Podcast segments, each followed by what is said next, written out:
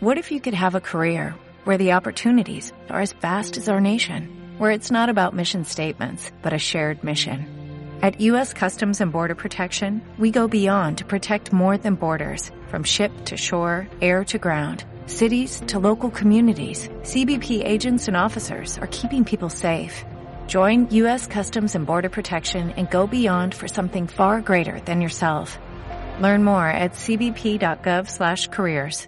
FM Radio, la radio de la Alianza Francesa.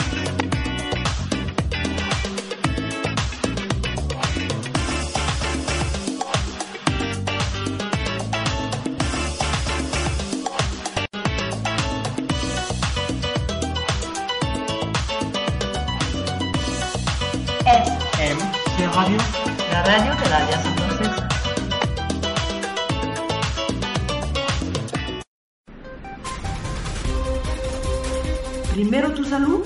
Iniciamos con Rafael Palacios. Bienvenidos nuevamente a Primero Tu Salud, soy Rafael Palacios, agradezco a Cristina en los controles y les recuerdo que nos pueden escuchar escribiendo en su navegador la página de la Alianza Francesa Jalapa, www.alianzafrancesajalapa.edu.mx, también en mixlr.com diagonal AFX1 Cultura. En Facebook nos encuentran como FMC Alianza Francesa Jalapa y en Twitter como arroba FMC Radio Jalapa. En la vida cotidiana podemos enfrentar dificultades laborales o sentimentales, pero también podemos enfrentarnos a imprevistos físicos, lo cual puede sorprendernos desprevenidos si no sabemos qué hacer. Para imprevistos en nuestra salud que pudieran suscitarse en el trabajo en un lugar público, se cuenta con los primeros auxilios. Estas medidas son dadas por un auxiliador a una persona que padece un accidente o enfermedad repentina, con material prácticamente improvisado y el cual posterior a su aplicación puede ser sustituido por el material especializado.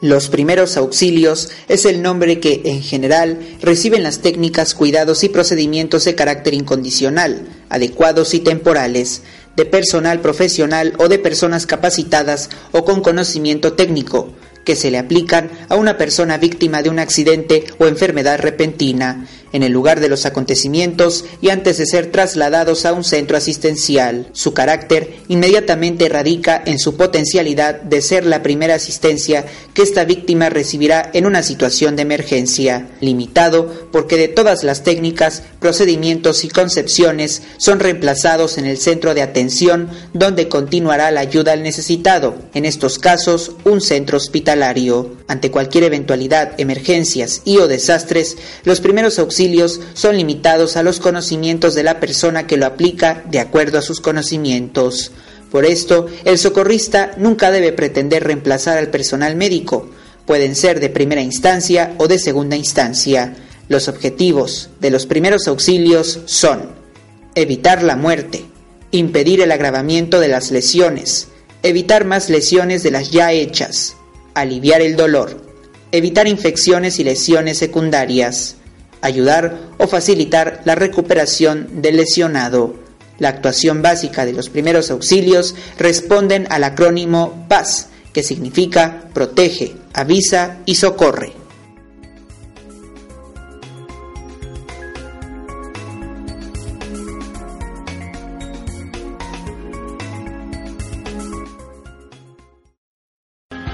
Ante un accidente que requiere la atención de primeros auxilios, hay que recordar las siguientes normas. Actúe si tiene seguridad de lo que va a hacer. Si duda, es preferible no hacer nada porque es probable que el auxilio que preste no sea adecuado y que contribuya a agravar al lesionado. Conserve la tranquilidad para actuar con serenidad y rapidez. Esto da confianza al lesionado y a sus acompañantes. Además, contribuye a la ejecución correcta y oportuna de las técnicas y procedimientos necesarios para prestar un primer auxilio. De su actitud depende la vida de los heridos. Evite el pánico. No se retire del lado de la víctima. Si está solo, solicite la ayuda necesaria, como elementos de transporte, entre otros. Efectúe una revisión de la víctima para descubrir lesiones distintas a la que motivó la atención y que no pueden ser manifestadas por esta o sus acompañantes. Los invito a continuar con nosotros después de esta pausa, no sin antes recordarles nuestro Twitter, arroba FMC Radio Jalapa, mi cuenta de Twitter, arroba Palacios AB, y el Facebook de FMC Radio, FMC Alianza Francesa Jalapa. Primero tu salud, el cuidado está en tus manos. Volvemos. Usted está escuchando Primero tu salud con Rafael Palacios. En un momento regresamos. ¿Sabías que todo hogar, escuela, lugar público, centro de trabajo y automóvil debe contar con un botiquín que contenga lo necesario para salvar una vida y evitar complicaciones provocadas por un accidente? Alianza Francesa Jalapa con nosotros, solo el francés. Estamos en Juan Álvarez 21, zona centro, Jalapa, Veracruz. Más informes a los teléfonos 817-4330 y 841-1310. Visita alianzafrancesajalapa.edu.mx. Dale me gusta a nuestra fanpage Alianza Francesa Jalapa o síguenos en Twitter AF Jalapa. Alianza Francesa Jalapa, una experiencia única que te llevará lejos. ¿Sabías que un botiquín debe contener material de curación y medicamentos que no tengan riesgo para las personas? Sin embargo, siempre debe preguntarse antes de administrarlos sobre una posible alergia o reacción negativa ante cualquier medicina o sustancia. Los principales casos que requieren asistencia de primeros auxilios son asfixia, fracturas, quemaduras, traumatismos y hemorragias, por mencionar algunos. No olvide que las posibilidades de supervivencia de una persona que necesita atención médica inmediata son mayores, si ésta es adecuada y si el transporte es rápido y apropiado. Además de contar con el botiquín de primeros auxilios y estar preparado para saber aplicarlos, debemos también conocer las diferentes opciones para recurrir al auxilio especializado que nos hará ir al hospital para una evaluación más avanzada. Una de ellas son los números de emergencia. Al contactarnos con los profesionales en salud, debemos acatarnos al protocolo de actuación, el cual inicia con una serie de preguntas que van desde identificarnos hasta especificar el número de heridos, datos del lugar del accidente, entre otros. A continuación recibo en Primero Tu Salud al doctor Raúl Admin Zamora Álvarez, médico cirujano de la Universidad Veracruzana, técnico en urgencias médicas e instructor de la Cruz Roja Mexicana. Bienvenido doctor Raúl Admin Zamora a Primero Tu Salud. Hola Rafael, ¿qué tal? Buenas tardes. Una persona que trabaja o está presente en un lugar concurrido debe saber de primeros auxilios. Claro, por supuesto. El aumentar la población en un lugar, el aumentar la, la densidad de población eh, hace que estadísticamente sea más probable que se requiera de una persona que sepa primeros auxilios. Lo mejor es que todos lo supiéramos porque no sabemos en qué momento la vamos a, a requerir. Puedan ser necesarios. Así es. ¿Qué conocimientos debe poseer una persona que tiene un curso de primeros auxilios? Bueno, mira, lo primero es la prevención. Eh, la cultura de los primeros auxilios nos habla sobre la prevención, ya que un accidente es totalmente prevenible. Entonces es lo primero, aprender a identificar riesgos, tanto en casa, en el trabajo, en las escuelas, en todos los lugares donde transitamos, identificar riesgos. Otra es eh, conocer, eh, ya en cuestión de materia de, primeros auxilios, qué no se debe de hacer.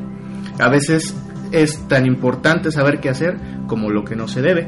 Y pues bueno, entrando ya en materia de, de, primeros auxilios, el soporte básico de, de, vida es lo más importante. Esto incluye saber cómo mantener al paciente con la vía aérea abierta para que no se asfixie y poder dar una reanimación cardiopulmonar básica. Eso es lo principal. La atención de heridas, quemaduras y la prevención de complicaciones de cualquier otro tipo de, de lesiones. ¿Hasta qué límite podemos aplicar los primeros auxilios en una persona que ha resultado herida o que tuvo algún problema? Bueno, mira, yo quisiera comenzar con el primer límite, que es la seguridad. Si el acceder a la víctima o brindarle los primeros auxilios pone en riesgo la seguridad de esta persona que lo va a hacer, es preferible no hacerlo. O esperar a que venga personal capacitado y elimine los riesgos. Si la persona es capaz de eliminar el riesgo para acceder a ese lugar, como eh, quitar cosas con, la que, con las que nos podamos tropezar, caer, golpear o lastimar, se puede hacer. Cuando intervienen cuestiones como eh, cables eléctricos, autos eh, chocados o cosas así, es preferible no acercarse. Otro límite es la capacitación. ¿Qué tanto sabe esta persona de primeros auxilios? El, lo más básico que, que, se puede hacer al inicio, pero si el paciente requiere otra cosa, por ejemplo que esté prensado dentro de un automóvil, pues lo mejor sería no intentar sacarlo, porque eso empeoraría las cosas. Y por último, la autorización del paciente, que es un aspecto médico legal. Si el paciente está consciente y en uso de sus facultades mentales y no desea ser atendido o ayudado, hay que respetar eso. Em, precisamente ahí voy a una pregunta importante en qué tipo de problemas debemos aplicar los primeros auxilios de forma muy cuidadosa. Bueno, yo diría en general en todos, pero haciendo hincapié en casos especiales es eh, en pacientes con politraumatismo, es decir, que tienen más de dos lesiones importantes que ponen ya en riesgo su vida. Esto es que hay que actuar de forma más rápida, evitar movilizarlos lo más posible, porque esto agranda el problema, y pues bueno, otra es en los extremos de la vida, en niños y en adultos mayores, ya que su situación a veces especial por algunas enfermedades o por algunas eh, cuestiones anatómicas. Eh, quienes no tenemos un conocimiento de los primeros auxilios, ¿qué acciones podríamos hacer y cuáles no debemos para nada intentar cuando vemos una persona herida en la calle o enfrentamos una situación de este tipo? Pues mira, yo creo que muchas personas al estar en una situación así, tanto podrían hacerse a un lado o al contrario, ¿no? Les, les entra eh, las ganas de ayudar y a veces cometemos errores por hacer esto, ¿no? Eh, yo considero que lo primero, aunque no se sepa hacer absolutamente nada, es resguardar al paciente. Ayudarlo a que no esté en riesgo por estar en ese, en ese lugar. Si hay riesgos existentes por estar en ese lugar, lo mejor es retirarlo si es un edificio que puede colapsar, alguna estructura mal puesta o un lugar que se está incendiando, vaya, cuestiones así, es importante resguardarlos si es posible mantener nuestra propia seguridad. Y darle también seguridad a, la persona, ¿no? Así es. Es muy muy importante mantenernos con él este, hasta que llegue la ayuda especializada. En el caso de una persona que está en riesgo de muerte, se debe respetar su decisión. Eh, sí, siempre y cuando esta decisión haya sido tomada en pleno uso de sus facultades, haya sido eh, atestiguada, es decir, existan personas que hayan sido testigos de esa decisión. Generalmente por cuestiones legales se pide que esté por escrito, pero en la práctica hay veces que no es posible contar con esa orden por escrito. Eh, los paramédicos a veces cuando llegamos a una escena eh, de una casa, por ejemplo, donde un paciente ya con una enfermedad terminal, eh, que ya se sabía que iba a ser este desenlace, y sus familiares piden que, que no se reanime porque él así lo pidió, bueno, uno tiene que hacer caso de esta solicitud y bueno, colaborar con lo que se llama muerte digna, ¿no? El paciente decide su forma de morir. Pues sin duda una situación muy fuerte para quienes trabajan en este ámbito. Vamos a irnos a continuación a una pausa y regresamos con más en Primero Tu Salud. Usted está escuchando Primero Tu Salud con Rafael Palacios. En un momento regresamos.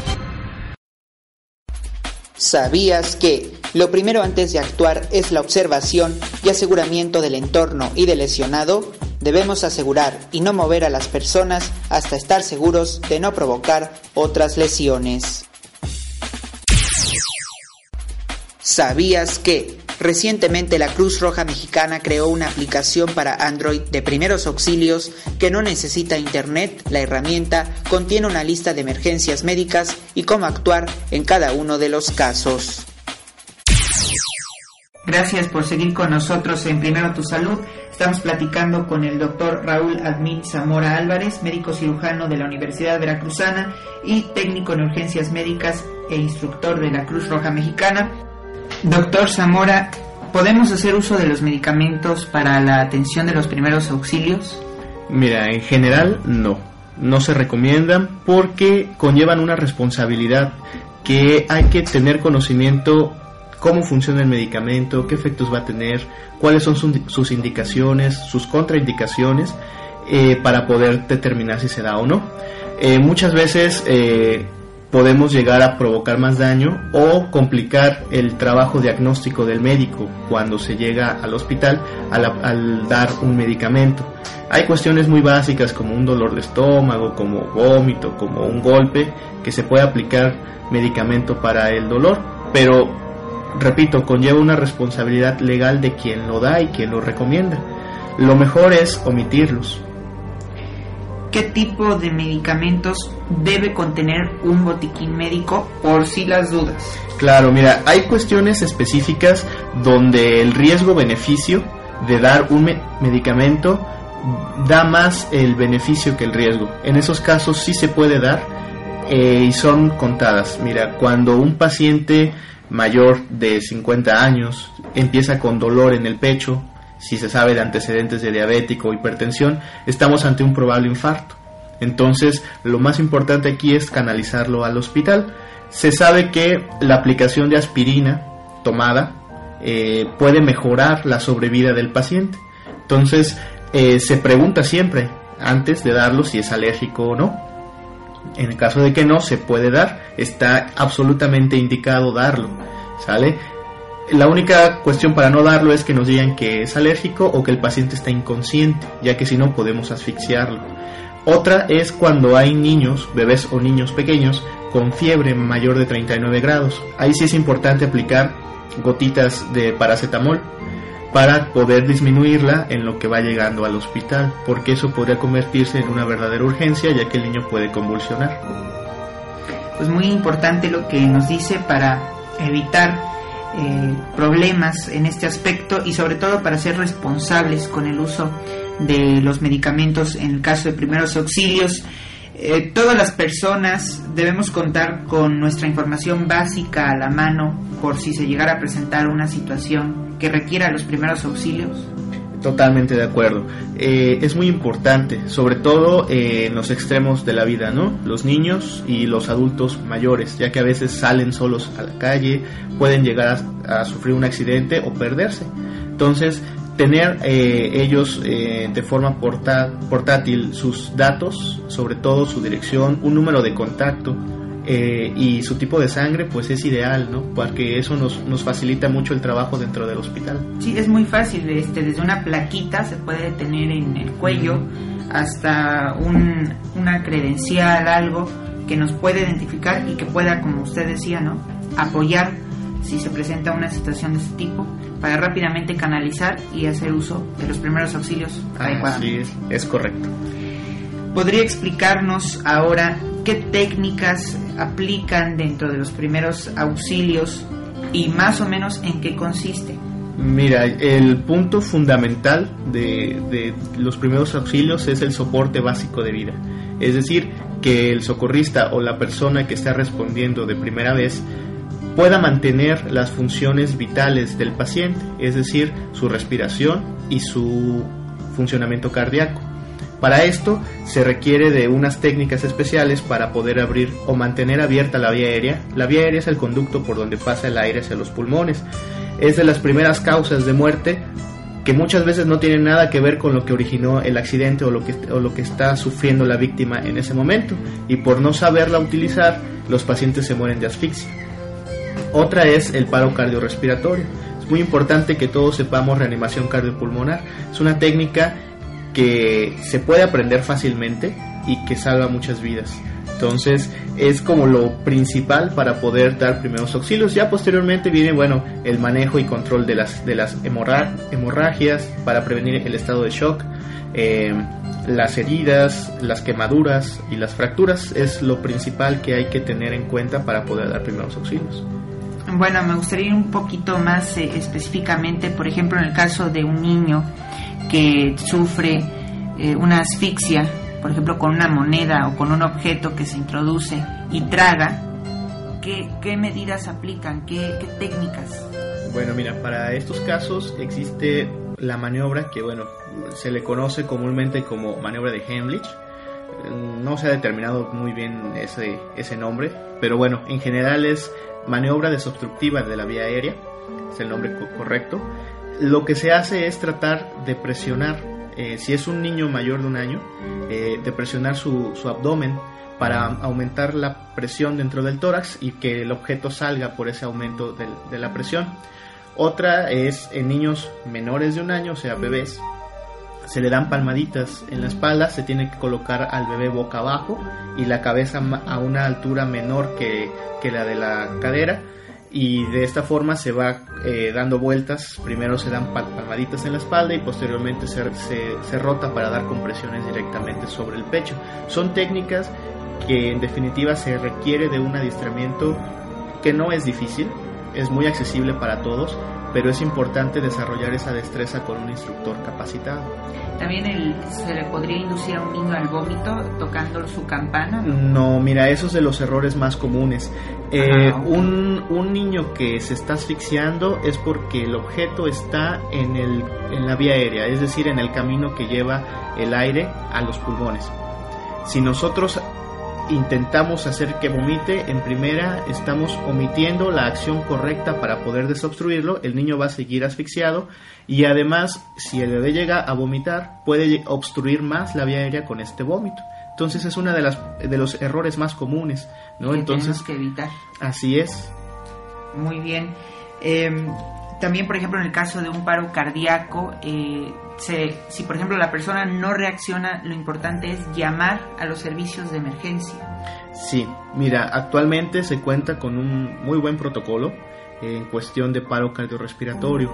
Aquí en, en, el paro cardiorrespiratorio los minutos y segundos cuentan para que ese paciente pueda sobrevivir. Se sabe que un paciente que sufre un paro cardíaco eh, y hay una persona cerca que le brinde reanimación cardiopulmonar, tiene hasta siete veces más posibilidades de sobrevivir que una persona que no lo tuvo. Entonces es muy importante. Eh, un paciente podemos sospechar que tiene paro cardiorrespiratorio simplemente por el hecho de que está inconsciente. Es decir, le hablamos, le tocamos y el paciente no responde ni emitiendo sonidos, ni movimientos, ni abriendo los ojos, absolutamente nada. Ante eso, nosotros podemos sospechar de un paro cardiorrespiratorio y es importante iniciar con el protocolo de atención que comienza avisando que hay un paciente con esta condición y que se activan los sistemas de emergencia. Posteriormente es hacer compresiones directas sobre el tórax eh, a una profundidad de más de 5 centímetros en un adulto o de un tercio del diámetro de la circunferencia del, del tórax de un bebé. En el caso de un paro de este tipo, eh, también sabemos que se utilizan los shocks eléctricos, pero eso es cuando ya se lleva la persona al hospital, ¿no? En, situaciones más graves, ¿no? Mira, aquí la cuestión es que estaría genial que todos supiéramos usarlo y que se tuviera, como se tiene en otros países del primer mundo, un desfibrilador automático externo. Sí. ¿Por qué? Porque cerca del 90% de los paros cardiorrespiratorios son revertibles con este método pero no superan más allá de los dos o tres minutos de que inició el paro. Para cuando llegamos al hospital, desafortunadamente ya no hay mucho que hacer. Entonces, en lugares concurridos como restaurantes, estadios, cines, teatros, vaya, todo esto, aeropuertos, están las normas eh, internacionales para tener este aparato. Este aparato es facilísimo de usar, incluso nos da las instrucciones de qué debemos de hacer y vaya, garantiza que disminuya la, posibilidad de muerte de, ese paciente. Ah, pues muy interesante lo que nos comenta. ¿Qué técnicas piensa usted pueden ir mejorando en torno a los primeros auxilios? Pues mira, yo creo que todas. Sin embargo, eh, el protocolo de reanimación cardiopulmonar es uno de los más estudiados. A nivel internacional se cuentan con varias eh, instancias que se encargan de la investigación de todo esto, la Asociación Americana del Corazón, el Consejo Europeo de, Paro Cardiorrespiratorio, y eh, los asiáticos también tienen un papel muy importante aquí, tienen su propio consejo de, de, reanimación y se reúnen cada cinco años con la Asociación Americana del Corazón y van dando los resultados de cada investigación y van mejorando este protocolo. Todos nosotros nos actualizamos cada cinco años porque cambia este protocolo. Justamente en noviembre de este año se está actualizando ya el protocolo porque ya el del 2010 ya este, va a dejar de funcionar. Va a haber algunas eh, modificaciones, ¿no? Probablemente, y es lo que todos debemos de actualizarnos. Ah, muy bien. Para el público interesado de Primero Tu Salud, eh, nos preguntan dónde podríamos capacitarnos en primeros auxilios y también otra pregunta importante, ¿quiénes pueden capacitarse o deben capacitarse? Muy bien, mira, eh, todos debemos de capacitarnos, todos, todos, todos, porque eh, precisamente no sabemos en qué momento vamos a requerir de alguien con una eh, formación en primeros auxilios, aunque sea básica, pero las cuestiones básicas son las que salvan la vida. Entonces es muy importante que sea esto de conocimiento universal. Ahora, ¿en dónde poder formarnos o dónde poder tener esa capacitación? Pues es muy importante que, contemos con instructores certificados o credencializados por alguna institución ya sea nacional o internacional. Aquí en México eh, contamos con la organización gubernamental que es Protección Civil. Ella se encarga de dar eh, estos cursos a escuelas, a grupos organizados, dependiendo quien lo pida. Está por supuesto la Cruz Roja Mexicana, que a lo largo de muchísimos años desde su fundación se ha em, esforzado porque se brinden estos cursos a la mayor cantidad de gente posible.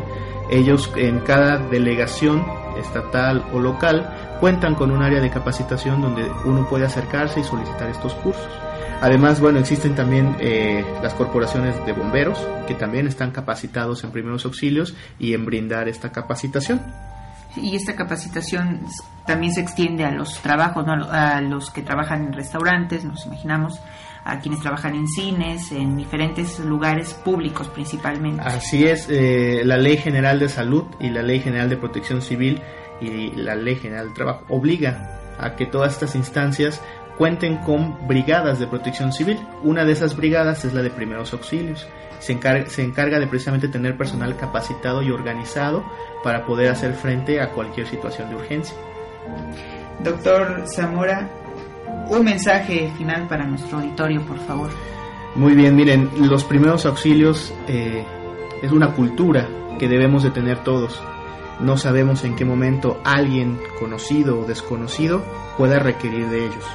El hecho de que nunca hayamos estado en una situación que lo requiera no nos hace exentos. Entonces hay que romper con esas ideas o esas creencias de que realmente nunca lo vamos a, a, necesitar o que siempre va a haber un paramédico o una ambulancia o un hospital cerca.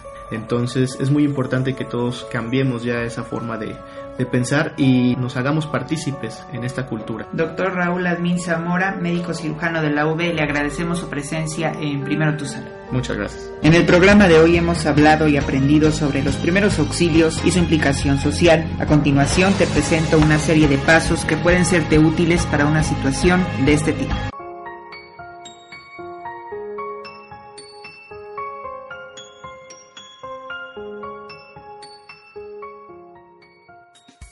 Paso 1. Contrólate. Antes que nada, debes mantener la calma. De esta forma podrás actuar rápida y efectivamente al lesionado. De esto depende la magnitud del daño, el pronóstico de supervivencia y las secuelas. Paso 2. Seguridad personal. Para proporcionar una buena ayuda es fundamental estar libre de riesgos. Por ello, es importante que evalúes la escena donde ocurrió el accidente. De esta forma, garantizas tu propia seguridad física y la de los demás. Paso 3. Evalúa al lesionado. Debes verificar el estado general del paciente, estado de conciencia, condición respiratoria y circulatoria. Posteriormente, toma al paciente por los hombros, agita levemente y pregunta si se encuentra bien. Con esta primera evaluación, identifica si las lesiones ponen en riesgo la vida del paciente. Paso 4 Signos vitales. Estas son las señales que indican la presencia de vida. Cuenta los latidos, las pulsaciones y las respiraciones en 30 o 20 segundos y multiplica por 3. De esta forma obtienes el total de respuestas por minuto.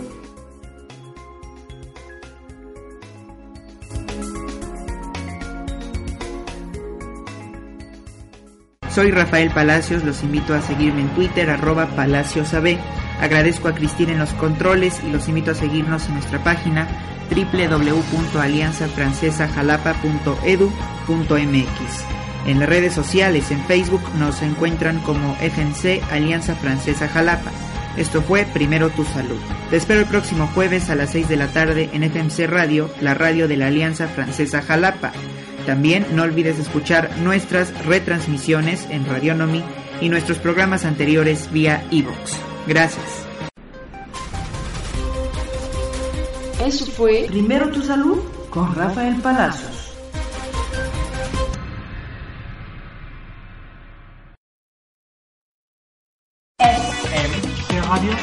Radio